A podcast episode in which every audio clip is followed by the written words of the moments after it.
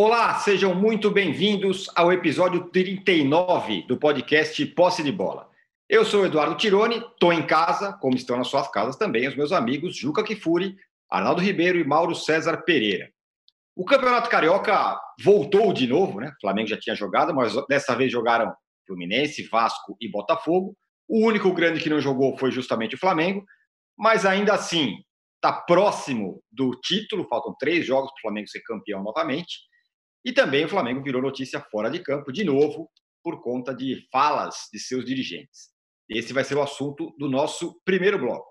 No segundo bloco, a gente vai falar dos paulistas, que estão revoltados com a possível volta do brasileiro em agosto. Eles reclamam que times de outros estados, como no Rio de Janeiro, por exemplo, e mais precisamente o Flamengo, voltaram antes, já estão treinando e terão vantagem competitiva. E especificamente o Palmeiras está perto de perder o Dudu, o time que poderia incomodar o Fla perde força dessa forma. E no terceiro bloco, Inter, Grêmio e Galo. Com os paulistas mais enfraquecidos, são eles que podem ser a pedra no sapato, enfim, do rubro-negro? Um recado importante: você que assiste a gravação do podcast pelo YouTube, não deixe de se inscrever no canal do UOL Sport. E você que escuta o podcast na sua plataforma preferida, não deixe de seguir o Posse de Bola. Bom dia, boa tarde, boa noite a todos.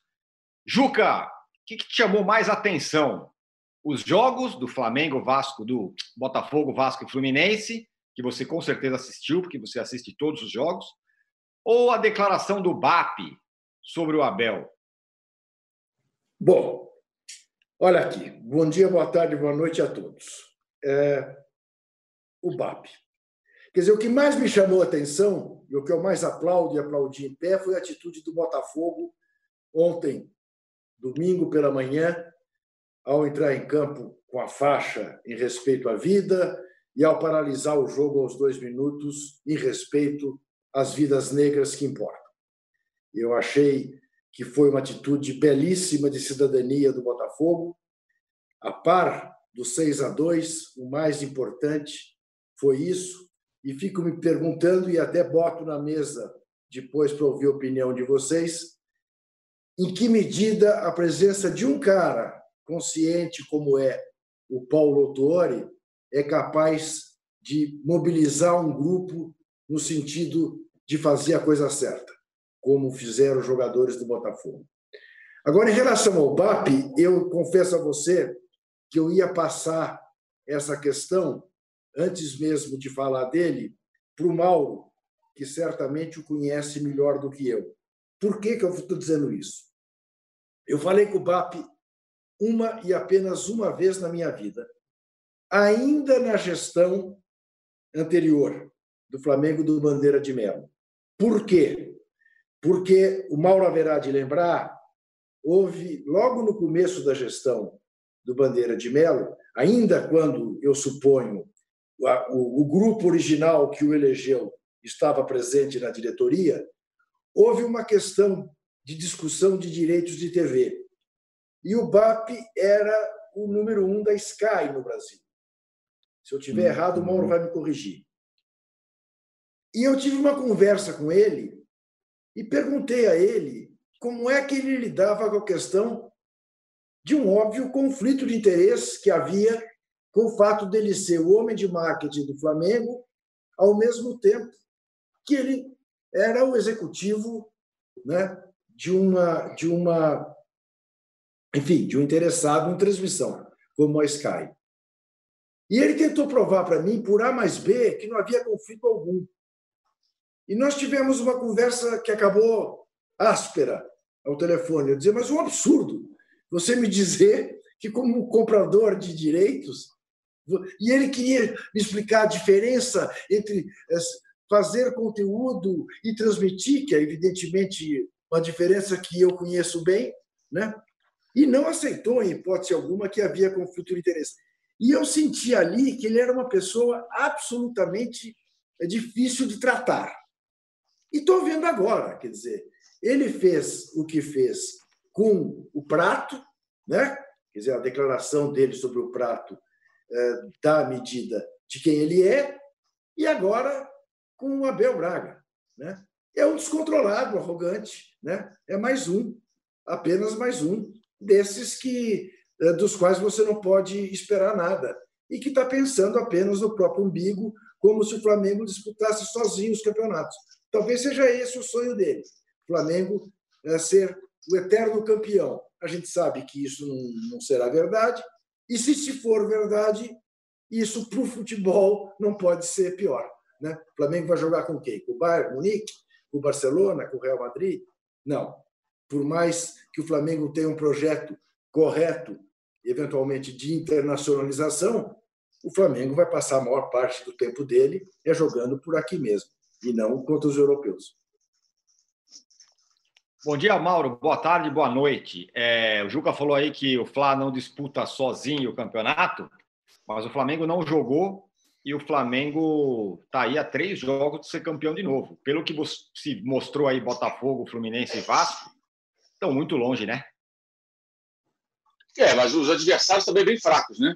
É, os, os, times que estão jogando esse campeonato, todos eles, Bangu, que o Flamengo enfrentou, Botafogo com Cabo Frense, Tirando o Volta Redonda mais arrumadinho contra o Fluminense, que derrotou, e aliás, o Fluminense teve um jogador expulso no primeiro tempo, isso também pesou muito, né?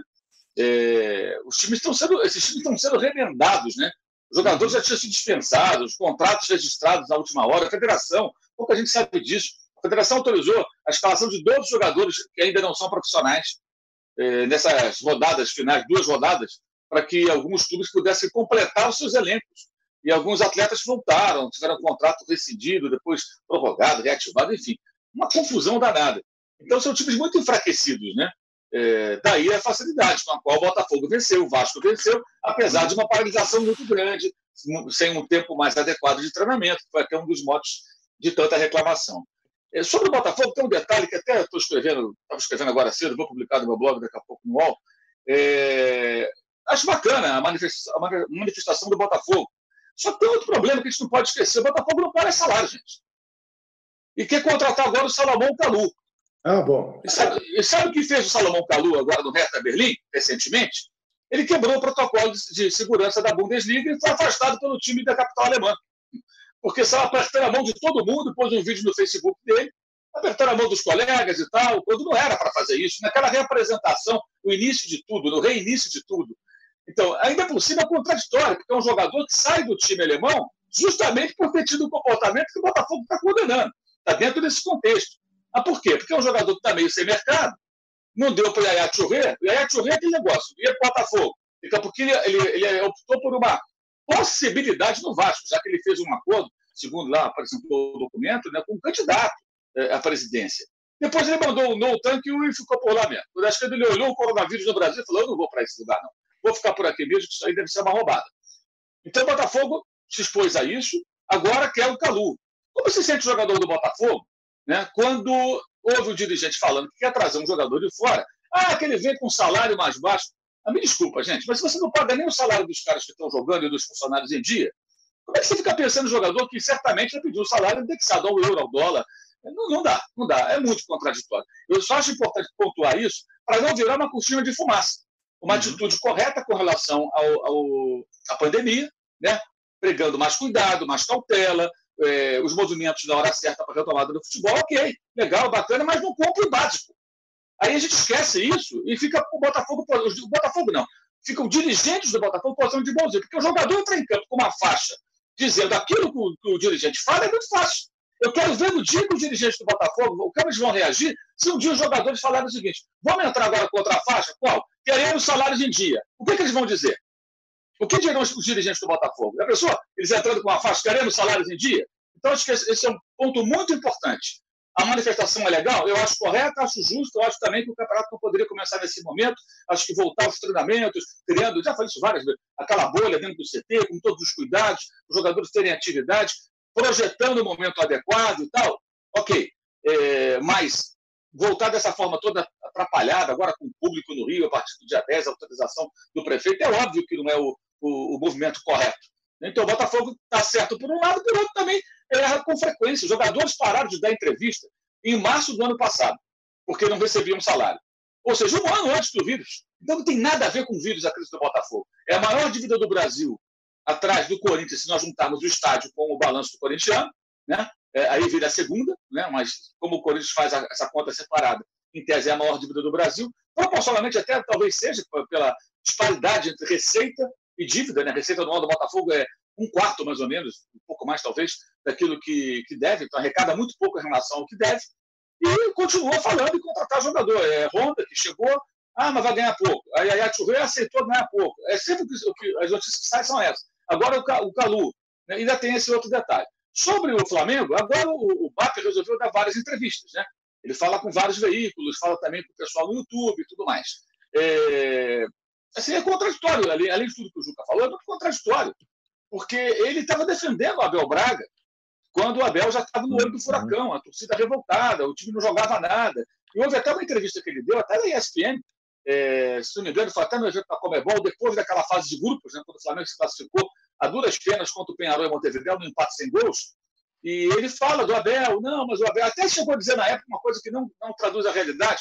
Ah, o Abel tem mais títulos nos dez últimos anos do que o Flamengo. Não tem. Não tem. Se pegar 2009 para trás, o Flamengo tem mais títulos do que o Abel. Isso não é verdade. É, então, assim, é, ele defendia o cara e agora ele soltou essa, sabe-se lá por quê. Foi, evidentemente, extremamente indelicado, para dizer o mínimo, com o Abel. Você criticar o trabalho do Abel, ok. Né? É, é o trabalho do Abel como você pode elogiar, mas a coisa extrapolou a crítica profissional. É, e o que eu acho estranho é o fato dele é, é ter sido um dos, um dos. O Abel mesmo escreveu na nota, né? A pessoa que me contratou, quer dizer, ele foi um dos caras que contratou, o próprio Abel confirma isso, e agora é, é, essas declarações infelizes. Sempre lembrando o seguinte: quem foi buscar. A história do Jorge Jesus no Flamengo começa com uma, uma dica dada por uma pessoa lá em Portugal para o Paulo Pelaipe, que coloca o nome para o Marcos Braz, que, junto com o Bruno Spindler, autorizados, autorizado pelo presidente do Landim, vão a Portugal e conversam com Jesus. E quando o Landim vai lá apertar a mão do Jesus, naquela foto que apareceu na semana da final da Liga dos Campeões, já estava tudo acertado. Tudo acertado. Aquilo foi só para formalizar, com o presidente apertando a mão do novo técnico. E o próprio Jesus falou numa coletiva no passado que foi o Marcos Braz que foi buscar. Lembrando que Marcos Braz isso aqui não é a defesa do Braz, nem do Pata, nem ataque nenhum deles. É só tentando situar. Tá? O Marcos Braz não faz parte do grupo de Landim, de BAP, de Gustavo Oliveira e etc. E tal. Não faz parte. Ele é de outra ala política do clube. E ele é o vice-presidente de futebol porque o governo do Landim é um governo de coalizão. Vários grupos políticos do clube o apoiaram na campanha. E aí você coloca um aqui, outro ali e tal. É muito parecido com a política tradicional numa prefeitura, num governo estadual, na presidência da República. Né? um partido tal apoia, ganha no ministério, o outro ganha na secretaria estadual, e assim a banda toca. Não é muito diferente. É errado? É irregular? Não, não é irregular. É só política, apenas isso. E o Marcos Braz hoje é inegavelmente o dirigente que a torcida gosta, que os jogadores se amarram, porque tem um jeitão ali que vai bem e tal, e tem feito uma, uma, uma boa gestão. O Flamengo contratou bem, consegue muito bem aparar arestas ali no dia a dia quando surge algum problema. A condução das negociações para ficar com o Gabigol foram muito bem feitas. O Gabriel quis, quis ir para a Europa, direito dele. O Flamengo não se desesperou, não botou pressão. A do Felipe Luiz foi a melhor. Porque o Felipe Luiz recebeu uma proposta e passou toda a Copa América pensando. E muitos torcedores já estavam indignados. Em rede social você via, esse cara não quer jogar no Flamengo, ou dá o desce, não sei o quê. E o Flamengo não fez nada. Ficou esperando, esperando, esperando. Um belo dia lá, ele conversou lá com a mulher dele, que é espanhola, né? E de repente pensou, bem, vamos jogar, vamos passar um tempo no Brasil e tal. E resolveu aceitar a proposta do clube. Se o, o, a, a vice-presidência de futebol né, bota na mesa, como a torcida, parte da torcida parecia desejar, o Felipe Luiz talvez eu jogasse no Palmeiras ou no Grêmio. Um outro clube ia falar, pô, esse cara está querendo voltar o Brasil, o Flamengo brigou com ele, não quer mais? Eu quero. E foi um jogador importantíssimo, em vários aspectos. Então, isso é bom pontuar para quê? Para não parecer que tudo uma, não é uma coisa só. Dentro do, do futebol do Flamengo existem divisões né, políticas, né? É, nem todas as pessoas são tão unidas assim. Tem até lá um curso na Liga do Futebol, tal, com três integrantes de três grupos políticos. E agora, é lógico, né? todo mundo quer jogar confete em si mesmo. Mas é sempre bom lembrar quem contratou o Abel, né? quem defendeu o Abel lá atrás. Né? E o Abel, evidentemente, acho que ele está certo na manifestação dele, porque a coisa passou do ponto né? da crítica profissional né? que vários de nós já fizemos. Eu fiz várias críticas ao trabalho do Abel. O trabalho do Abel era ruim, falo de novo. O trabalho do Abel no Flamengo foi fraco. Muito aquém do que poderia ser. Agora, por que foi fraco? Porque foi fraco. Não precisa dar maiores explicações, nem fazer, digamos assim, alguns exercícios de imaginação para tentar explicar por que foi fraco. Foi fraco porque o Abel hoje não é um grande treinador. Essa, pelo menos, é a minha opinião. Muito bem. O Arnaldo, é, todo mundo jogou menos o Flamengo. E dos grandes aí, Botafogo goleou, é verdade, Vasco ganhou, o Fluminense tomou uma sapatada do Volta Redonda na estreia do Fred. É, nenhum deles parece capaz de, de, incomodar o Flamengo, né? Que está três jogos do título. É, não... Isso era o cenário antes da pandemia e agora, depois da pandemia, piora. As diferenças aumentaram. Só para complementar o que o Mauro disse, é... a questão, a, digamos, a arrogância, se a gente pode definir assim, do Marcos Braz, do Jorge Jesus, do Gabigol, dos caras do futebol do Flamengo, desde o cartola do futebol, do técnico, do jogador, ela é uma arrogância de vencedor, é, de superior no campo. A arrogância do Landim, do BAP e tal, é uma coisa, outra coisa, é outro tipo de arrogância. É outro tipo, e esses caras que apareceram durante a pandemia, eles têm pouca ligação com o que acontece no campo, pouquíssima, e querem surfar a onda do Flamengo e tudo mais. Tem vários interesses. O do BAP, o Juca descreveu lá atrás, é uma questão antiga de direitos de televisão. Lá atrás, quando ele exercia uma outra função numa outra empresa, essa, esse embate do Flamengo com a Globo tem muito a ver com o BAP e as questões, a, a verborragia também. Basta a gente notar também uma outra situação, né? O BAP e o Duche de Abrantes, também que fala sobre os assuntos jurídicos, que eles estão numa etapa de meio de blindagem do Landim. O Landim deu uma desaparecida depois daquela uh, ida a Brasília que rendeu a MP uh, eh, o patrocínio. Então, ele estava, digamos, na visão da diretoria do Flamengo se expondo demais e outros, uh, digamos, pares apareceram para falar e estão falando o que estão falando o pessoal é curioso, porque como o Flamengo jogou pouco até agora, depois da pandemia, o torcedor do Flamengo, alguns, a maioria na rede social, fica revoltado quando você critica um dirigente ou outro. O que a gente sempre fala assim e tenta é, catequizar, se é essa palavra, não vale a pena ser torcedor de cartola. Não existe ser torcedor de cartola. Ser torcedor do, do técnico, do jogador, da tua camisa sempre vale. Do Cartola, esquece. Então, e, os, e agora nós temos uma geração de torcedores de Cartolas, que ficam melindrados quando você faz críticas como nós vínhamos fazendo a comportamento do Landim e agora do Bab, por exemplo. Não tem nada a ver com o Flamengo time, que não está jogando. Jogou uma vez, a força. E acho que essa esse cenário, Tirone, de três vitórias bastam para o título estadual, ele, esse campeonato é o que menos vale para o Flamengo, mas o Flamengo forçou de tal forma a recuperação desse campeonato, a retomada desse campeonato, que pode chegar numa situação curiosa de jogar três partidas, ser campeão e ficar sem jogo oficial por mais de um mês, porque o Brasileirão ainda não tem sinalização de começar. Se começar em agosto, o Flamengo, sendo campeão agora do Rio sem final, entre aspas, vai ficar mais de um mês sem jogo oficial. Adiantou correr tanto? Essa é uma questão. Para o estadual não acabar agora, o Fluminense precisaria reagir, né? precisaria continuar na frente do Flamengo. Era o principal adversário. Mas não. É, voltou depois, o principal jogador com Covid, o Nenê, o Nenê vinha sendo o principal jogador do Fluminense que está do campeonato. Não pôde jogar porque tinha Covid. Testou positivo.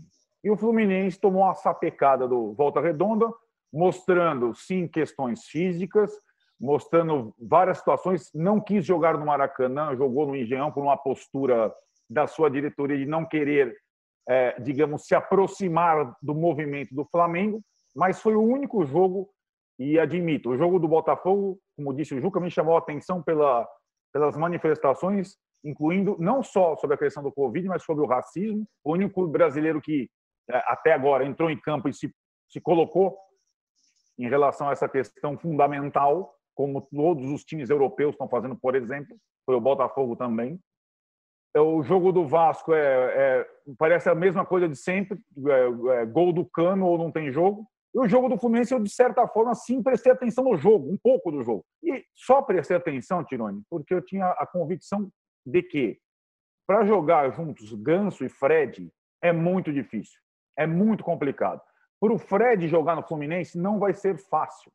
E o Fluminense fez uma, uma, né, uma festa incrível para a contratação do Fred, mas a gente fala aqui, se o Fred tiver que jogar todas as partidas, o Odair vai ter um problema. E o primeiro, o primeiro jogo, o Odair não quis, é, digamos, comprar brigas com suas estrelas e colocou o Ganso e Fred junto, colocou o Egídio. E aí como é que foi o cenário? Egídio, que com o Fred fez uma dupla mais de rede social do que de futebol no Cruzeiro, né? Os dois foram mais são os dois caras mais efetivos do Instagram de todos os tempos, em Belo Horizonte. Egídio e Fred. No campo fizeram porcaria nenhuma pelo Cruzeiro, né? no ano passado. Então, juntos de novo. O que aconteceu no jogo? Egídio foi expulso com 15 minutos, Fred saiu no intervalo, Ganso saiu com 15 do segundo tempo. E o Fluminense só foi fazer alguma coisa quando estava rejuvenescido em campo. E, esse, e não dá para fazer time com figurão, só com figurão só com nome. Você pode conseguir sócio torcedor. É, é fogo, porque Fluminense, a volta precoce, ela expôs a realidade do campo, que não é só a maquiagem da falta de preparação. É uma coisa muito complexa você colocar no mesmo time. É impossível você colocar no mesmo time hoje Ganso, Fred, Nenê, Egídio, etc. Como o Cruzeiro mostrou, caramba.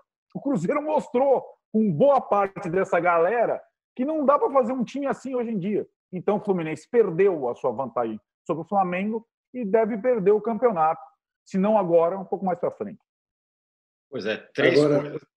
Pode falar. Tirone, diga. Você, você tocou num ponto é, que eu acho curioso que a gente pode observar, que é o seguinte, né?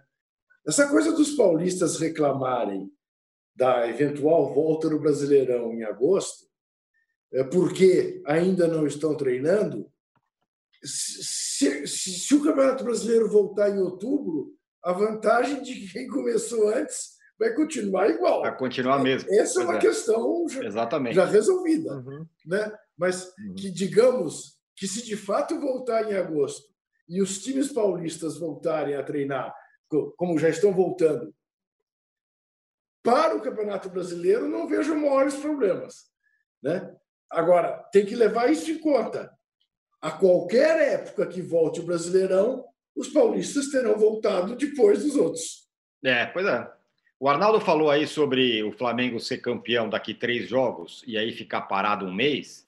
Para falar a verdade, eu acho isso uma vantagem, porque ele já vai estar com o título ali na prateleira, vai ter um mês para ficar treinando e se preparando para o Campeonato Brasileiro, enquanto os outros vão estar meio que os outros estados vão estar meio que se recuperando e voltando à forma é durante competição, com risco de perder e criar crise, com um monte de coisa. Acho que o Flamengo tem ainda mais uma vantagem se ele conseguir realmente ser campeão agora e ficar um mês aí só treinando. Ainda mais porque não pode treinar e tudo mais. Acho eu tenho enorme, uma...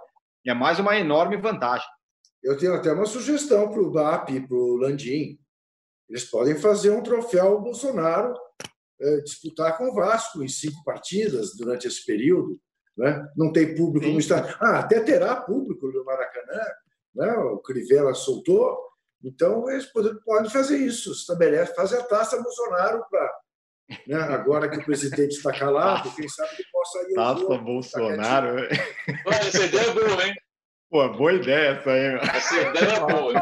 Pode ser. Até porque o Bolsonaro já tem ser... experiência, o Bolsonaro já tem experiência em entregar troféu. É verdade, exatamente. Porque levantou aqui no Palmeiras. Exatamente. Agora, eu, só tenho, eu só tenho um receio, né? Se porventura é, eu ver a taça Bolsonaro só Flamengo e Vasco, muita gente do Palmeiras vai sentir um certo ciúme. Vai sentir né? ciúme. Inclusive o Felipe Melo, que esteve lá, inclusive em Brasília, aliás, foi festejado pelo Bolsonaro, que não sabia, pelo menos eu, eu havia esquecido, aparentemente, né, claro, o nome do presidente do Flamengo. Falou: está aqui o representante do Flamengo. Representante do Flamengo. O Felipe Melo também aqui, vamos lá para o Catar, não sei o que e tal. Quer dizer, então tem que encontrar um espaço. Eu não se o Palmeiras quer participar. Porque quando foi lá, ele foi o primeiro que autorizou, não. Quem concordou e gostou do Bolsonaro em campo levantando a taça foi a diretoria do Palmeiras. né? Exatamente. Olha, evidentemente, é dentro do clube, todo, todo, mundo se amarrou ali, né? E ficar ali junto com o Bolsonaro e tal. Mas é, é, um, é um. Olha, é um. Pena que o calendário brasileiro está apertado agora mais ainda, que a ideia é muito boa, hein? Eu gostei, Juca, dessa então, aí. Então, mas olha. Nossa, o Bolsonaro!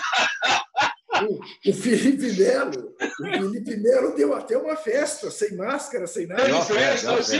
Olha, olha só a sintonia que há entre todos os envolvidos aí, no caso, Felipe Melo, Bolsonaro, alguns dirigentes do Flamengo e tal. Impressionante. É, é interessante isso aí. O que, que você ia falar, Arnaldo? Não, porque só a questão do Flamengo, essa, essa, esse hiato entre estadual, título estadual e brasileiro, é, pode muito ser comparado ao que está acontecendo com o Bayern de Munique na Alemanha. Ele, é, sendo campeão alemão já definido, vai jogar um jogo ou outro da Copa da Alemanha e a Champions League, que é o que vale mesmo, entre aspas, né? Só vale, só vai começar em agosto, enquanto outros times como Barcelona, Real Madrid, etc e tal, os ingleses, eles vão vão jogar até a Champions, digamos assim. O Bayern não, o Bayern já é campeão, fizeram uma festa mais moderada, cervejinha alemã é sempre bem-vinda, mas com moderação ali e tal, com a distanciamento. Agora os caras vão jogar, é como é, é uma situação que pode ser comparada, sabe?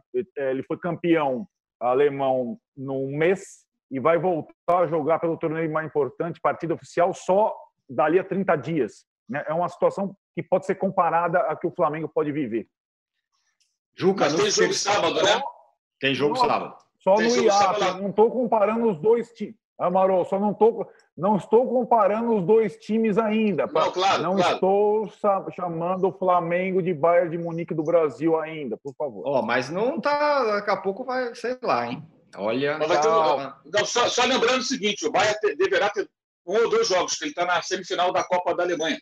Isso. Então ele vai jogar com o Bayern Leverkusen, né? Ele, e aí depois pode fazer a final, então pode fazer mais essas partidas aí até até voltar a jogar pela, pela Liga dos Campeões. Agora, eu vi um, uma entrevista do Fernando Diniz reclamando que o tempo. Aí também é brincadeira, gente. O, uhum. o São Paulo volta a treinar agora, quarta-feira, né? dia 1 né? Isso, Fizeram já testes e tal. Dia 1 de junho, se a isso. marcou dia 8 para voltar, isso. 39 dias, meu camarada, Sim. não dá para colocar esse time. Isso que eu tô falando. Faça-me um favor. É o que? O mundo ideal? Não vai ter mundo ideal. Aliás, nisso aí, até eu não, não critico a CBF, não, porque eu reclamei lá atrás. Acho que a CBF tem que ter um planejamento. Ela pôs lá uma data. Se não der certo, chegar perto, ó, que cabeça dela? Não há condições dia 8 e 9. Nós pensamos inicialmente nessa data, mas não dá. Então vai ser dia, sei lá que dia vai ser. Ela muda a data.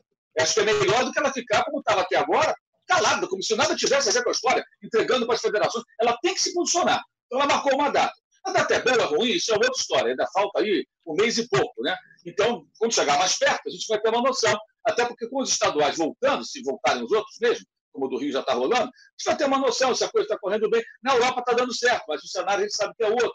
A uhum. contaminação aqui é muito maior, mas em alguns estados sim, outros não. Né? Alguns sim, é estados aqui têm números parecidos com o da Europa, alguns têm subnotificação demais. Então é muito complexo. É, verdade. É, é, mas eu acho que pelo menos ela faz o movimento. Olha, queremos uhum. fazer nesse dia. Se chegar mais perto, você percebe que não dá, você adia esse negócio, não tem condição. Mas pelo menos ela agora se posicionou. Aí o técnico do São Paulo né, vai lá, não, não eu, eu vou voltar dia primeiro, vai jogar. Agora quer jogar quando? Em dezembro, meu amigo?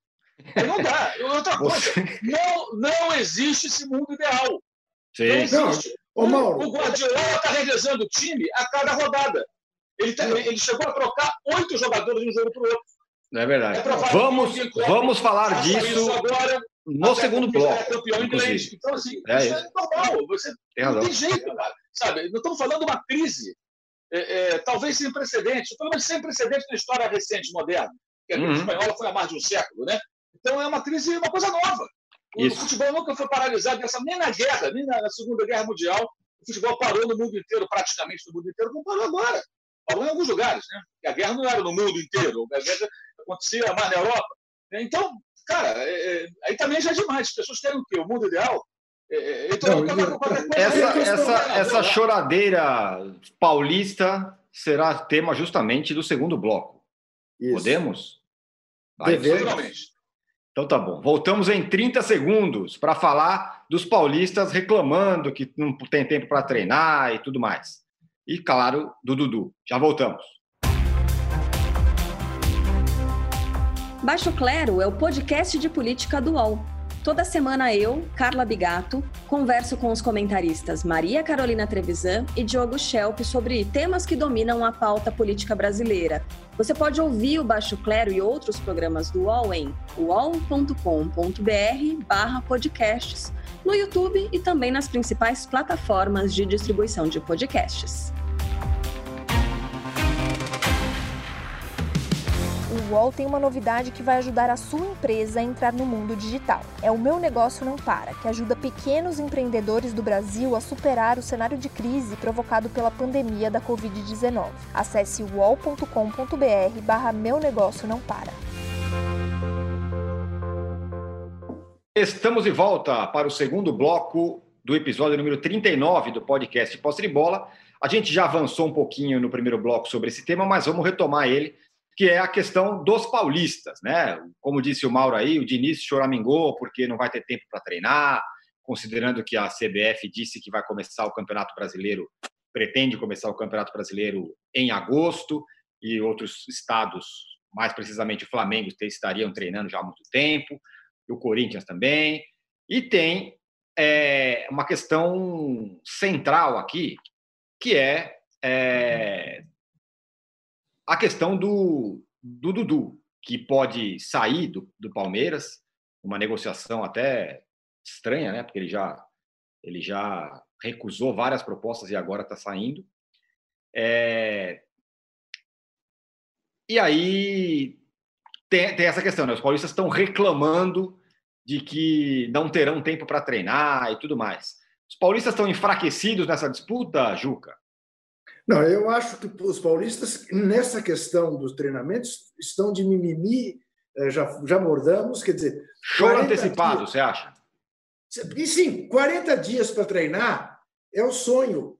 Nós passamos a vida inteira brigando que depois das férias os times tinham que ter pelo menos um mês para treinamentos para começar a entrar em disputa. Terão 40. Então, eh, essa não é a questão. Reclamar, repito, reclamar que os outros começaram antes, a qualquer momento que o Brasileirão retorne, esta questão estará posta. E aí realmente estão inventando pelo em ovo, porque se a situação num outro estado é uma, a CBF não tem nada a ver com isso eh, em relação a marcar o reinício do seu campeonato. Isso é uma bobagem, uma bobagem sem tamanho. Né? É, é choro antecipado. A questão do Dudu, eu te diria o seguinte: embora de fato ele tenha recusado outras propostas, neste momento, eu acho que é o melhor que pode acontecer para ele é ir embora do Brasil, né? Que ele está envolvido aí nessa questão. Eu não quero dar ainda a minha opinião em relação. Eu, eu, eu digo isso a minha vida inteira. Para mim, das coisas mais absolutamente inaceitáveis que existem é quem bate em criança e homem que bate mulher. Eu, para mim, isso classifica uma pessoa. Eu não quero me relacionar com alguém que encoste a mão numa mulher para bater, é claro. Pelo que a gente vê nos filmes e que a ex-mulher do Dudu diz que não é a história inteira, digamos que o Dudu tem uma boa justificativa, eu não fiz nada, fui, fui agredido, não agredi. Agora, lembremos, já havia acontecido isso quando ele estava em Porto Alegre. Ele tem um passado de agressor de mulheres. Mesmo assim, como só ia acontecer no Brasil, o Palmeiras o contratou. O Corinthians queria e o São Paulo também. Lembremos, o Robinho está condenado na Itália por agredir mulher. E o Santos o quer aqui. Né? É, cada vez mais, felizmente, isto não passará impune no Brasil. Embora estejamos num país em que uma fábrica de ração é capaz de fazer um anúncio né, com quem se envolveu num episódio terrível né, de sumiço de um corpo aparentemente entregue aos cachorros. Né? O caso do, do ex-goleiro. Mas eu acho que a melhor coisa que pode acontecer para o Palmeiras e para o Dudu agora, embora vá enfraquecer e muito o Palmeiras, o Palmeiras perderá seu principal jogador, mas não é nenhuma questão de o Palmeiras precisar do dinheiro, que será bem-vindo, mas é que a situação do Dudu vai ficando muito desagradável para ele continuar aqui. Vai ter um fim de carreira precoce, né? lá, como diz o Mauro, no mundo árabe. Pois é, é, exatamente. Bom, muita gente cobrando, ah, vocês não vão falar do Dudu, tá aí. O Juca falou do Dudu, o, e é, evidentemente é um processo e não se pode falar. Outro dia eu achei interessante que a Marília Ruiz escreveu também sobre. Não, não, nós não temos dúvidas em algumas questões e nessas tem, mas acho que em questões como essa é, o, o, processo está andando, né? É, seria leviano você levantar qualquer tipo de julgamento, né? Aliás, para quem, depois, gosta, quem gosta de julgamento, né, pode falar. Ao que nos foi dado ver. Isso. Né? Ao que nos foi dado ver. Então, é, é, é legítimo, é justo que você será que parece que, que, que a ex-mulher do Dudu né, é, também não é exatamente uma pessoa equilibrada, está né, tá ameaçando a namorada, né, tudo agora eu repito, o Dudu tem na folha corrida dele uhum. uma condenação por agressão à mulher. Então, Exatamente. isso, para mim, já é o suficiente. Eu não quero, na minha casa, não quero entrevistar, não, prefiro não conversar com esse rapaz. Certo. Enfim.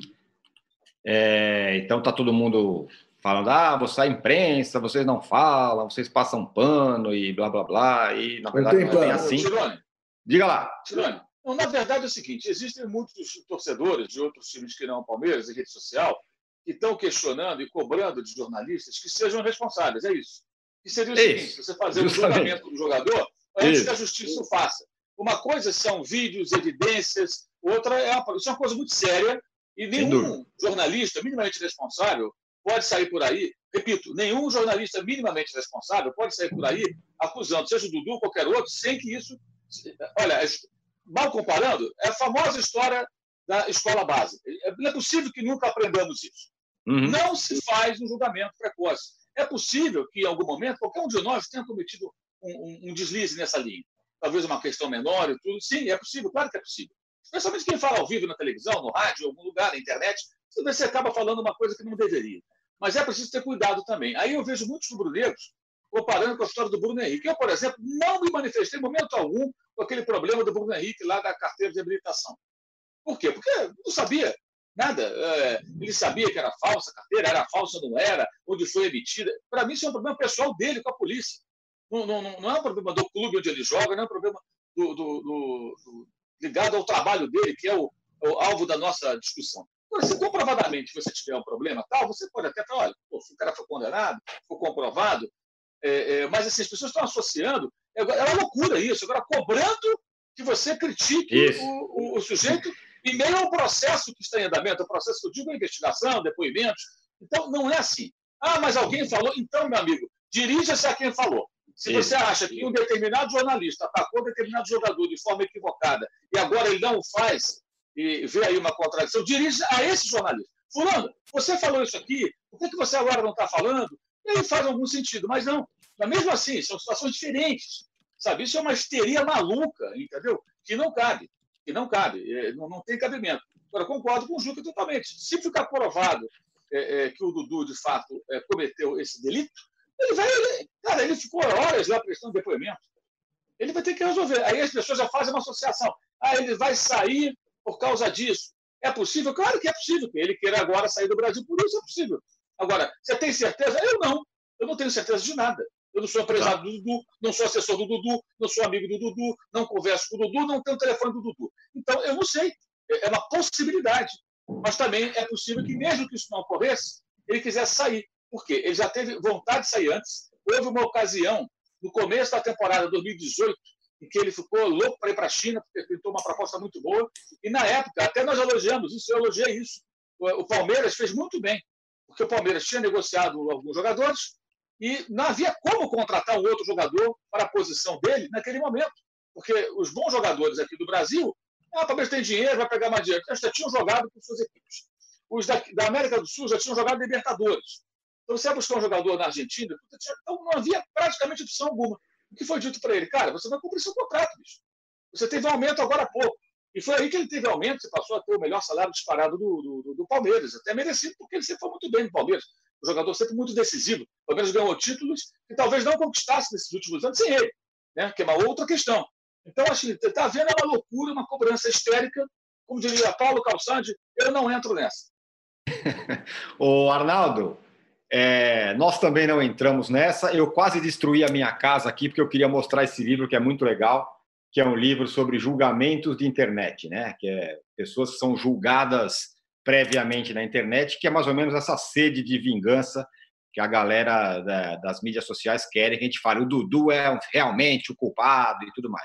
Sempre que alguém me pergunta isso, eu falo: qual é a sua opinião? Você acha que o Dudu é culpado? Aí ninguém fala nada. Querem que a gente tome a, é, essa, essa, essa iniciativa. Mas, Arnaldo, é, o que a gente vem falando nos últimos tempos aí é que se tem alguém que pode incomodar o Flamengo, é o Palmeiras, porque tem dinheiro, porque tem jogador, porque não sei o quê. Sem o Dudu, esse negócio muda um pouco, né? E eu quero que você fale também dos outros, né? São Paulo agora com questão de salário, jogadores com salário cortado sem, sem concordar, Corinthians com eleição à vista, enfim. Tá todo mundo meio enfraquecido, né? Totalmente. É, sobre o, o clamor da, da, torcida virtual pela condenação ou pela nossa posição em relação ao Dudu, Tirone, não, ninguém está preocupado, isso que me, que me faz sofrer. Ninguém está de fato preocupado com a mulher do Dudu, com a circunstância em si, está preocupado em tirá-lo de cena como adversário. É uma preocupação clubista. Assim como a do Bruno Henrique caçar o CNH, não é com o crime de, entre aspas, falsificar um documento, é que ele não esteja jogando. É, é, uma, é, uma, é uma questão tão é, assim rasteira. A cobrança é uma cobrança rasteira para que esse jogador ou aquele jogador, é, digamos, saia da frente como adversário e não com o fato em si. É, é, é basicamente isso, né? Agora, eu acho que a questão do Dudu, o Juca citou o caso do Robin, do Bruno, tem o goleiro Jean do São Paulo, etc. Cada um com uma com um volume e uma gravidade é, distinta, evidentemente, mas assim, alguns posicionamentos, por exemplo, evitaram com que o Robinho voltasse para o Santos. Não é o interesse atual do Santos. O Santos tentou é, repatriar o Robinho algumas vezes e a manifestação, o, a rejeição da opinião pública foi suficiente para o Santos ir atrás, dar o passo atrás. Quantas vezes clubes tentaram contratar o goleiro Bruno? É, quantas vezes houve uma reação da opinião pública que fez a coisa voltar atrás? O Jean, goleiro do São Paulo, que já está agora no Atlético Goianiense. Enfim, essas são coisas assim que. Então, e assim, só para não ser leviano, mas ser apenas objetivo com a relação da saída do Dudu do Palmeiras e esse episódio, eu vou só citar a entrevista do Vanderlei Luxemburgo, técnico do Palmeiras e do Dudu, há uma semana antes de ter o problema médico e tudo mais. O meu time não terá mais um camisa 10, jogará com um quarteto ofensivo e o Dudu será o principal responsável por essa engrenagem. Ou seja, há 10 dias o Palmeiras e seu treinador estavam contando absurdamente com o Dudu, certo? O seu técnico revelou, a sua diretoria tinha isso em mente. Evidentemente, tudo mudou em 10 dias. E pela primeira vez existe um consenso que a melhor solução é a venda. E não é uma questão esportiva, óbvio que não é. Eu não estou fazendo nenhuma é, ilação irresponsável. Eu estou lidando com os fatos, a declaração do Luxemburgo, a posição da diretoria do Palmeiras. O Palmeiras contava sim com o Dudu. O Luxemburgo contava sim com o Dudu. E agora mudou o cenário. E o Palmeiras vai ter que se remontar. E aí entra nesse enfraquecimento geral dos paulistas que você está dizendo, porque o Palmeiras era o único que não tinha um problema, entre aspas, na pandemia, seja salarial, seja de elenco, agora tem um grande problema.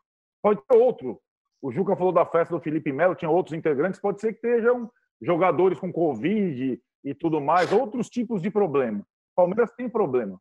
O Corinthians e o São Paulo eh, são situações muito semelhantes. O melhor para os dois seria uma intervenção imediata, as saídas dos dois presidentes, André Sanches e Leco, um, um governo de transição uma e para antecipar as eleições. São Paulo e Corinthians deveriam antecipar as suas eleições. Esses governos estão é, é, reprovados, fracassados e destruídos. E não é por causa da pandemia, não. Nem vem o André Santos e o Leco culparem a pandemia. O Corinthians já tem mil candidatos, é, vai ser uma disputa ferrenha. Contratou o Jô durante a pandemia. O São Paulo perdeu o Anthony é, e pode perder seus principais jogadores. Pode ser, perder seu principal jogador, o Daniel Alves, por conta dessa confusão toda. O Daniel Alves até agora não se apresentou. O São Paulo tem uma dívida imensa com o Daniel Alves. O São Paulo não consegue tratar essas questões direito. Esse, essa diretoria não tem legitimidade para tratar dessa situação hoje e o São Paulo de repente tem um problemão. Aí qual seria o time mais dependente de sua figura? O Palmeiras do Dudu ou o São Paulo do Daniel Alves? Para mim, é o São Paulo, mais dependente ainda dessa figura. O São Paulo se formou um time em função do seu principal jogador. E se não souber negociar com esse jogador, ele está perdido, porque o Daniel Alves é meio time, é mais do que meio time.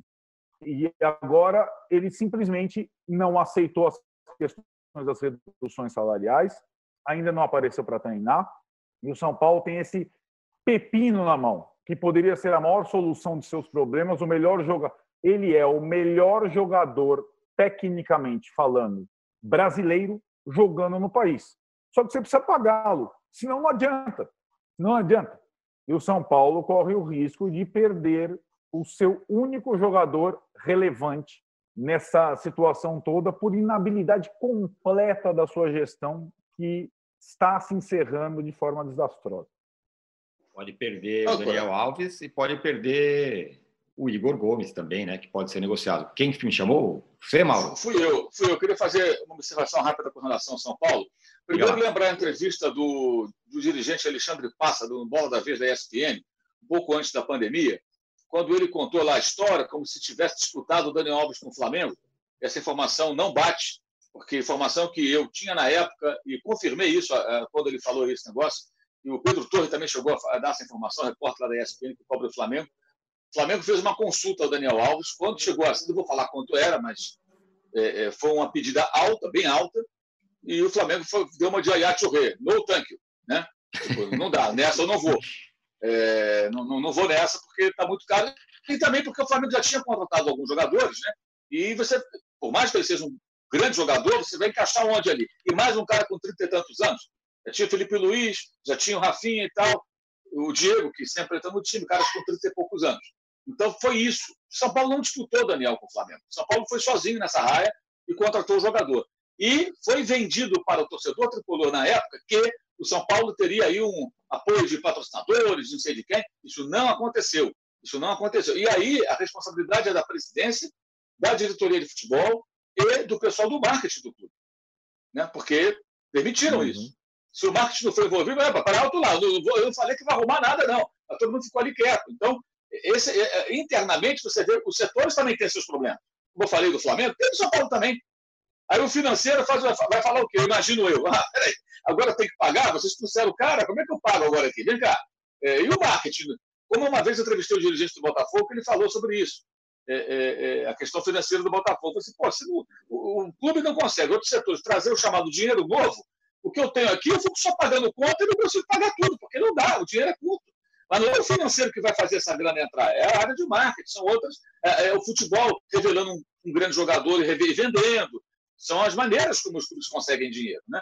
Então, acho que é bom pontuar isso aí. E sobre o Luxemburgo e o Dudu, só queria lembrar o seguinte: o Luxemburgo não conseguiu fazer esse time andar dessa maneira que uhum. o Arnaldo lembrou agora. Com Luiz Adriano, com o, o William, com o Rony e o Dudu ali jogando como meio, tudo. não funcionou. Até porque não é o ponto forte do Dudu. O Dudu é um jogador para jogar perto da área. Ali ele resolve, ali ele é diferente. Ele jogando vindo de trás e tudo, ele não tem tal característica. Ele tentou, ok, uma experiência, mas não funcionou. Então, se amanhã disser, ah, se tivesse os quatro, isso é uma maravilha, com base em que a gente pode achar isso? A tendência ali, inclusive, era um dos quatro espirrar. Pelo que nós víamos nos jogos anteriores, a parada do futebol, a tendência era um dos quatro não ficar no time. É, o Dudu e mais dois, eu imagino. Se botar o Dudu do banco, aí seria a brincadeira. Né? Do ponto de vista técnico, teria o menor sentido. Embora sejam bons jogadores os outros três. Mas a, coisa caminhava ali, acho que em outra direção. Então, é, é bom falar isso, porque se amanhã as coisas não forem bem em campo, é, alegar que só porque o Dudu saiu, por mais que seja importante, o, o técnico atual do Palmeiras não estava fazendo o time funcionar com esse quarteto. A coisa não estava andando. Então não dá para ter certeza de que iria funcionar depois. Como também, o contrário também não vai. Agora, outra coisa sobre o Palmeiras. Os três rivais do Palmeiras estavam com pressa para voltar. Porque quando bateu o período de três meses, se aproximava do terceiro mês, e a corda apertando o pescoço, e aquele prazo ali que os clubes já têm dificuldade de suportar sem jogar, sem ter as receitas, o Palmeiras era o mais tranquilo, porque ele está na posição mais confortável. Né? Agora, por outras razões, ele talvez se sinta minimamente incomodado. Né? Muito bem. Senhores, fechamos o segundo bloco do episódio 39 do podcast Posse de Bola. No terceiro bloco, já com os paulistas enfraquecidos, vamos falar: será que Inter, será que Galo, será que Grêmio podem, enfim, ser a pedra no sapato do Flamengo? Voltamos em 30 segundos. O AlvTV é a mesa redonda com os assuntos mais quentes sobre televisão. Toda semana eu, Maurício Sticer, converso com Chico Barney e Débora Miranda sobre o que realmente importa e também sobre o que não importa na televisão brasileira. Sempre com muita informação e humor, claro. Você pode ouvir o podcast UOL VTV e outros programas do UOL em wallcombr podcasts, no YouTube e também nas principais plataformas de distribuição de podcasts. Recebe salário, faz transferência, pagamento, recarga de celular e até empréstimo, tudo sem taxa. PagBank, a sua conta grátis do PagSeguro. Baixe já o app e abra sua conta em 3 minutos. Estamos de volta para o terceiro e último bloco do episódio 39 do podcast Posse de Bola. Eu vou fazer uma pergunta direta para o Juca. Eu quero aquela resposta ali, ó, do jeito dele, assim, na lata. Juca, Galo, Inter ou Grêmio? Quem que você acha que pode fazer um bom papel esse ano e incomodar, enfim, o, o superior Flamengo? Para responder na lata, Grêmio. Ó. É. É quem tem né, mais história recente, é quem está mais ou menos pronto já faz tempo. Né? É, embora o nosso Solerte Renato Portaluppi, outro adepto não é, da, do terraplanismo científico, é, esteja na praia fazendo festa, ligando a mínima, né? Para as questões da ciência, eu acho que é o Grêmio. É o time, porque, de toda maneira, o Inter ainda né, é uma interrogação, apesar da gente ter motivos para olhar com otimismo para o trabalho do Cudê. E o Galo, é, eu aposto muito no São Paulo, aposto e desaposto. Né? Vejo claramente que, do ponto de vista administrativo, o Galo, bom, se não está correndo o mesmo risco do Cruzeiro, porque tem um mecenas, né, que é mais um da família Bolsonaro, diga-se de passagem, é... amanhã esse cara pode brigar, como já aconteceu com a direção do Galo, porque a gente está vendo o São Paulo pedindo mundos e fundos e o Galo não pode. Então, o Galo o Galo está entrando naquela coisa que eu há anos chamo a atenção do doping financeiro.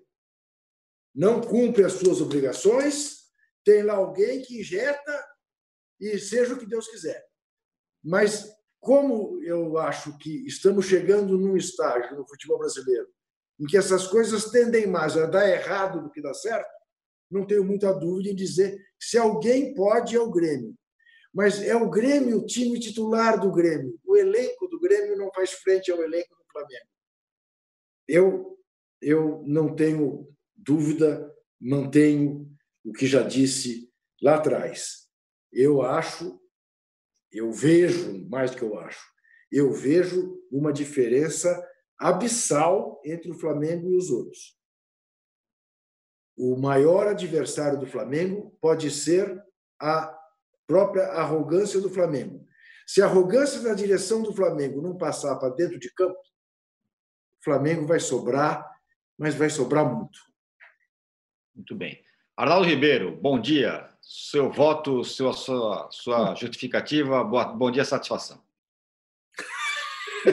bom dia, satisfação foi bom. Obrigado. Bom dia, boa tarde, boa noite a todos. Você acha que o Arnaldo estava dormindo? Era isso? Não estava nada. O Arnaldo está firme aqui. Ó. Não, é firmíssimo. Fir, firmíssimo. Ah, ah, ah, o discurso de Arnaldo sobre as eleições eh, no Murubi e, em Itaquera, evidentemente, isso. foi brilhante. Isso. Brilhante. Assina Vamos embaixo. antecipar as eleições. Isso. Vamos antecipar as eleições. É, eu estou com o Juca é, na antecipação das eleições e no Grêmio como principal adversário do Flamengo. Eu acho que já era, já era antes. Não é que já era, não vai dar mais, mas para mim já era antes mesmo da pandemia, é, antes mesmo do Renato desafiar a pandemia. É curioso que o Grêmio está treinando. Muita gente pergunta: o Renato está na praia no Rio lá e o time está treinando há mais de um mês? Sim. O, quem dá os treinos no Grêmio normalmente é o Alexandre Mendes. É como se o Grêmio tivesse um técnico de treino, que sempre foi o Alexandre Mendes, e um técnico de jogo e com a lida com a imprensa e tudo mais, com o mundo do futebol, que é o Renato Portaluppi. É claro que é, o Renato, na véspera do jogo, durante o jogo, na convivência, tem que estar presente. Mas digamos que o Grêmio não esteja parado nesse momento em que o seu técnico joga futebol no Rio. É claro também que existe uma, um temor da diretoria do Grêmio de um mal-estar entre os jogadores e tudo mais. Ah, o professor está lá no, jogando futebol e nós estamos aqui ralando. Mas o Renato é o Renato. Nenhum jogador do Grêmio consegue é, relar no Renato Portaluppi, estátua, tudo mais. Então, essa situação do Grêmio ela vai se contornando e não é uma perda irreparável neste período de preparação. Então o Grêmio está treinando, assim como o Inter ao mesmo tempo. O Atlético também já há algum tempo, mas contratando jogadores chega todas as semanas. Teve uma notícia, tem uma notícia recente, de novo envolvendo o Benfica. Lembra o Benfica que queria o Jorge Jesus?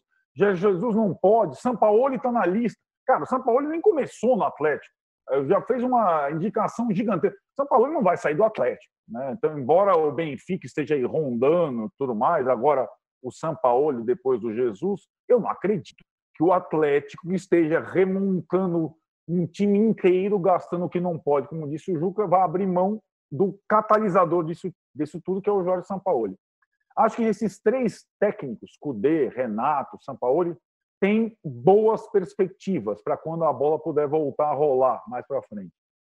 E só para fazer o paralelo e soltar a bola com os técnicos de São Paulo, do trio de ferro, a gente estava falando deles, o Luxemburgo pode ganhar um álibi, mais um tempo, um álibi, se o Dudu de fato sair. O Fernando Diniz pode ganhar álibis em profusão, se saindo o Anthony, se sair o Daniel Alves, então, então, essa choradeira pela volta, ela pode ainda ter uma, um, um olhar meio complacente, porque as figuras é, fundamentais dos times estão saindo. O Thiago Nunes que está quietinho. Lembra o Thiago Nunes? Tomou aquele sabão no início, lá do André Santos, nunca mais falou uma palavra. Verdade. Ele nunca mais falou uma palavra. A gente não sabe não. se ele tá, como é que ele está, se ele está aqui, se ele está colar. Nesse meio tempo, ele perdeu o Wagner Love e ganhou o Jô.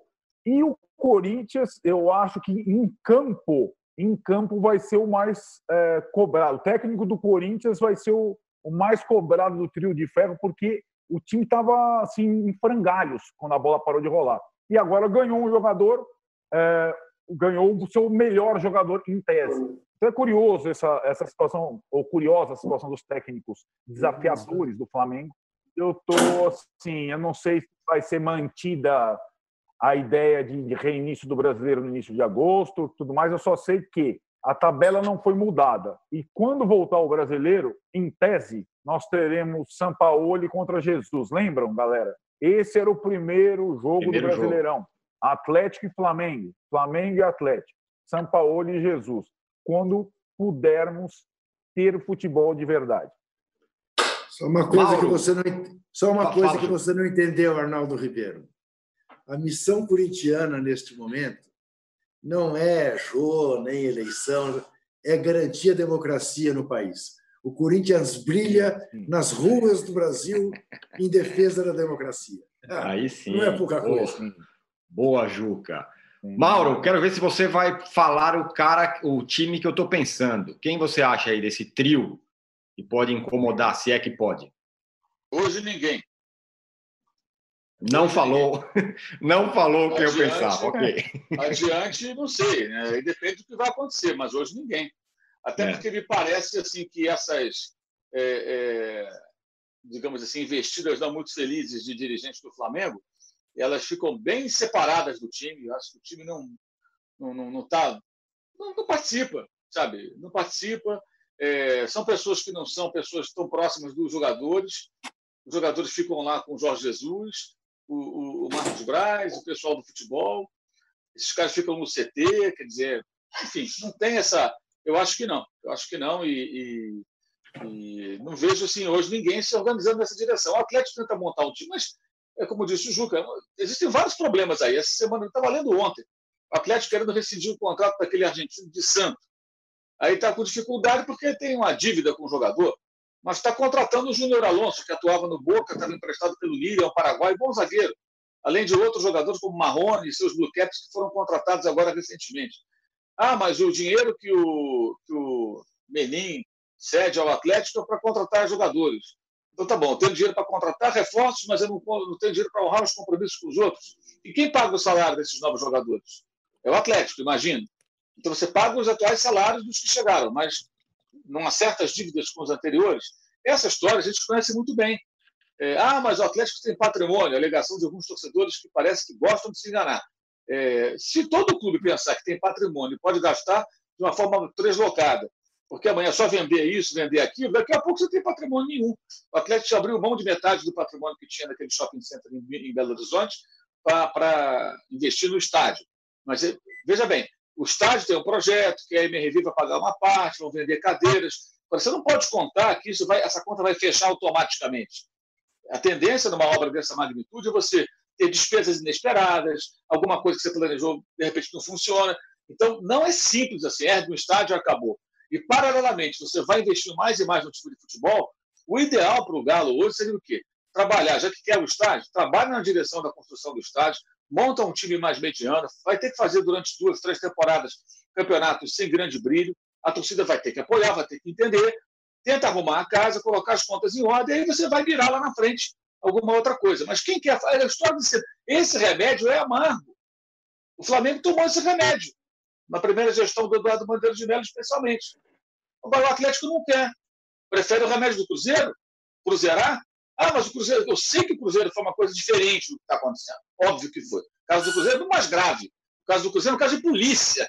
Literalmente, a polícia foi lá. O MP está uhum. em cima dos ex-dirigentes do Cruzeiro. Não estou comparando as situações. Mas a possibilidade de cruzeirar no aspecto financeiro, de ficar numa roubada amanhã sem grana, com uma dívida enorme, é, ela é real. Então é impressionante como o Atlético embarca nessa. Vai montar um time? Pode montar um time, ser competitivo, pode até ganhar do Flamengo e ser campeão brasileiro. Agora, por que eu digo que hoje eu não vejo? Porque eu não vejo esse time ainda. Esse time não existe. Esse time existe na nossa imaginação. São Paulo, com alguns reforços, montando uma equipe forte. Mas mesmo com os jogadores que vão chegar, o Atlético não terá um elenco tão forte quanto o Flamengo e o São Paulo não terá as condições mais adequadas. Acabei de ler aqui que o governo de Minas Gerais não autorizou a volta, não autorizará a volta do futebol em julho. Então, o Campeonato Mineiro deve continuar parado, a não ser que eles consigam mudar esse cenário. Ou seja, vai ter que jogar em outro estado. Talvez o Atlético possa começar o brasileiro em agosto, se ele de fato começar, atuando fora de Minas até. Atuando fora de Minas e sem terminar o estadual. Isso pode até acontecer, caso seja mantido, porque precisa jogar em algum momento. Então, o que nós temos é o Flamengo com o time montado, que já se apresentava mais forte antes da parada do futebol e que continua treinando. E que ainda está fazendo esses joguinhos aí do Campeonato Carioca. Vai parar um tempo, mas é uma máquina que funciona. Os outros tentando se organizar, tentando se montar. Então, de fato, a distância parece ser muito grande, eh, imaginando aí os times em campo jogando as competições que virão. Muito bem. O Mauro, ninguém falou o time que eu acho, não sei se vai incomodar, mas um time que eu estou curioso para ver, que é o Internacional é, do Cudê. Claro, não tem tantos jogadores, não é tal, mas acho que o trabalho do cara, sei lá, estou curioso para ver o que, que vai acontecer. Senhores. Isso é a mesma coisa, Tirone. É, é outro time que está em andamento, né? É. Sim. É o time também em formação. O começo foi bom, elogiamos ele bastante aqui. Mas esse time não existe para valer. Uhum, Quando ele exato. começou a, a, nascer, parou tudo. Parou, né? exato. Parou Exatamente. tudo. O Grêmio, o Grêmio isso já, já, já se falou. O Palmeiras também não andou até agora. Então, quem, quem é? Realmente, A- eles a- a pan- pan-. A pandemia ela, ela paralisou times que começavam a talvez, quem sabe, mostrar, né? Caso do São Paulo, caso do, do, do Internacional. Bom, senhores, é isso, hein? Foi bom hoje, foi muito legal. É, terminamos, encerramos aqui o terceiro bloco do episódio 39 do podcast Posse de Bola. Obrigado para todo mundo que participou aí, tinha muita gente participando. A gente volta segunda-feira que vem. Valeu, abraço! Chega ao fim esse episódio do Posse de Bola. Lembrando que você também pode conferir mais opiniões e análises nos blogs dos comentaristas do UOL. Posse de Bola tem pauta e produção de Arnaldo Ribeiro e Eduardo Tironi, edição de áudio de Amer Menegassi e coordenação de Diogo Pinheiro.